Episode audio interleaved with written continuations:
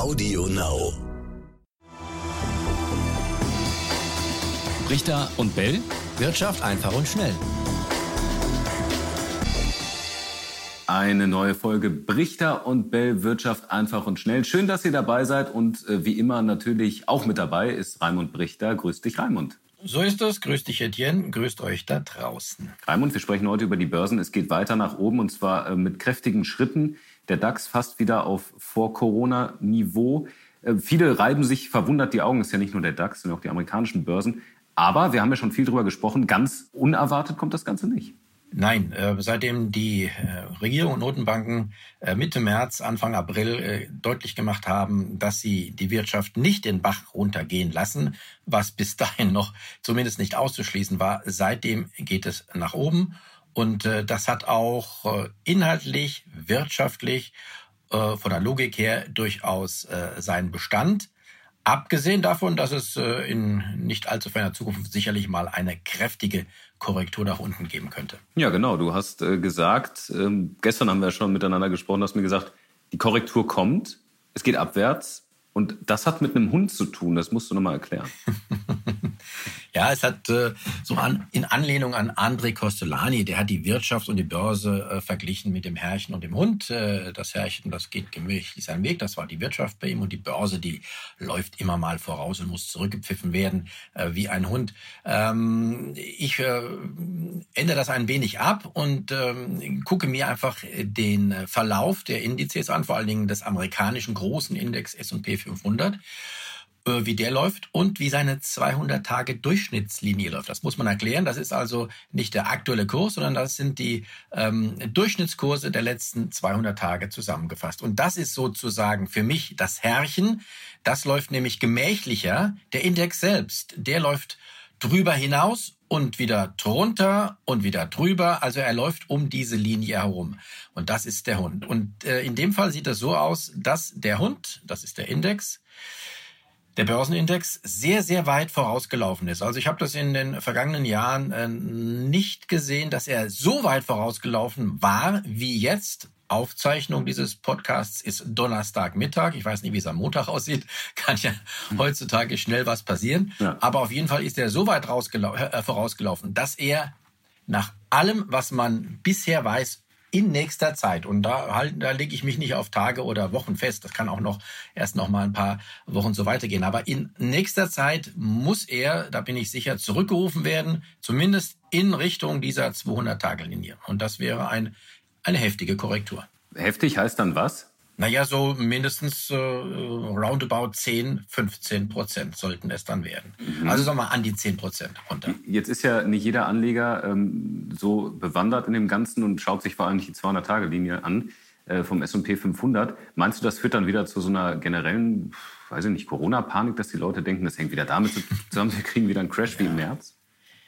Ja, das werden sicherlich einige denken, aber da muss man ganz ähm, ohne irgendwelche Emotionen eben auf diese Kurse gucken und auch eben schauen, ob sich der Index dann wieder ähm, beim Herrchen einfindet und äh, dort auch stabilisiert, dann vielleicht um dieses Herrchen wieder herumläuft und nicht, wie das dann im März der Fall war, nur ganz kurz innehält an dieser Linie um dann weiter nach unten durchzubrechen. Also da war es so, dass der Hund dann weit zurückgelaufen ist und auch da musste er wieder zurückgepfiffen werden und das hat ja dann auch geklappt. Und wie lange wird dann so eine Korrektur dauern? Wovon hängt es dann ab, dass sich das Ganze wieder stabilisiert oder wieder vorausläuft? Also ich, das kann ich im Vorhinein nicht sagen. Ich habe auch keine Glaskugel, aber ich rechne nicht damit, dass äh, diese Korrektur zeitlich dann äh, tatsächlich länger dauern wird. Ähm, guck mal, selbst der Crash, und es war ein Crash, eindeutig, selbst der Crash im Frühjahr hat ja nur vier Wochen gedauert.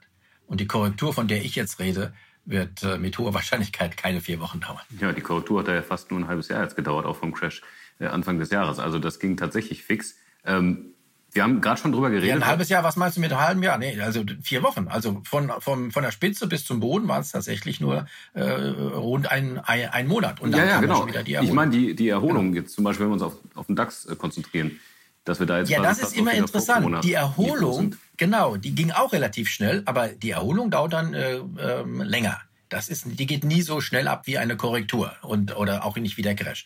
Also wenn ich sage, dass die Korrektur in äh, weniger als vier Wochen vorbei sein wird, dann wird die Erholung danach, um wieder die alten Höchststände zu erreichen, etwas länger als vier Wochen dauern. Wir haben vor ja, ein paar Monaten darüber gesprochen, was für den DAX äh, Ende 2020 möglich ist. Da gab es den Crash noch nicht.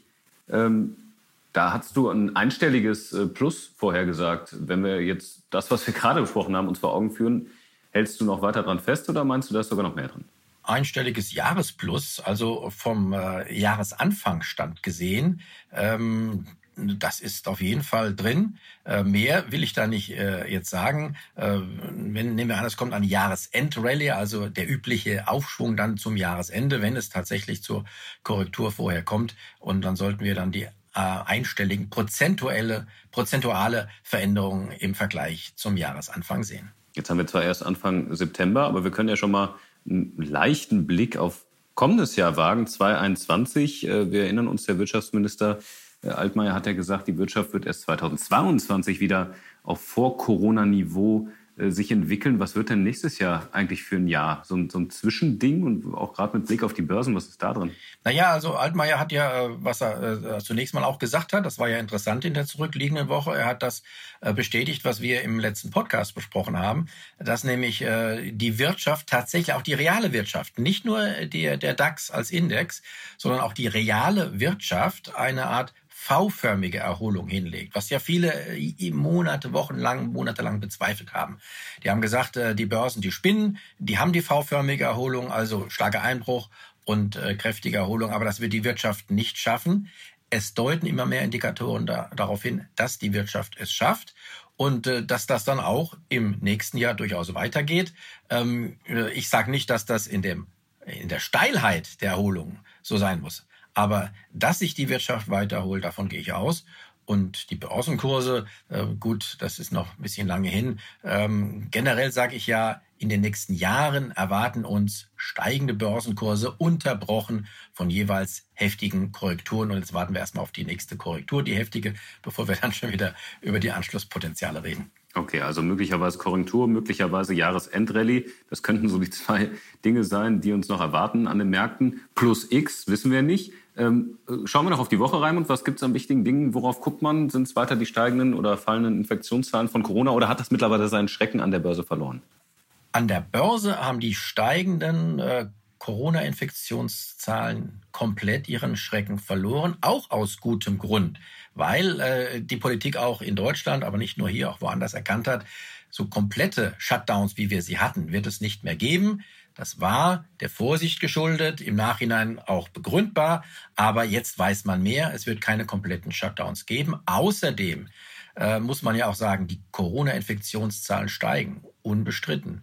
Im Moment wieder sehr, sehr stark, in Deutschland, in anderen europäischen Ländern, in den USA auch, obwohl sie sich da schon wieder etwas beruhigen. Aber, und das ist ja das Entscheidende, die Corona-Todeszahlen, die steigen nicht oder auf keinen Fall im gleichen Ausmaß. Das heißt, das gesamte Gesundheitssystem, ob das die Behörden sind oder äh, auch die, die Kliniken, die Ärzte und so weiter, die haben sich an Corona gewöhnt. Sie können mit der, mit der Pandemie besser umgehen. Das heißt, auch die gesundheitlichen Konsequenzen, im Einzelfall natürlich immer tragisch, wenn es zu einem heftigen Ausbruch kommt, aber die gesundheitlichen Konsequenzen für äh, die gesamte Gesellschaft, die sind doch jetzt eher, ähm, ich sage mal, unter Kontrolle. Mehr jedenfalls, als dass sie das im Frühjahr waren.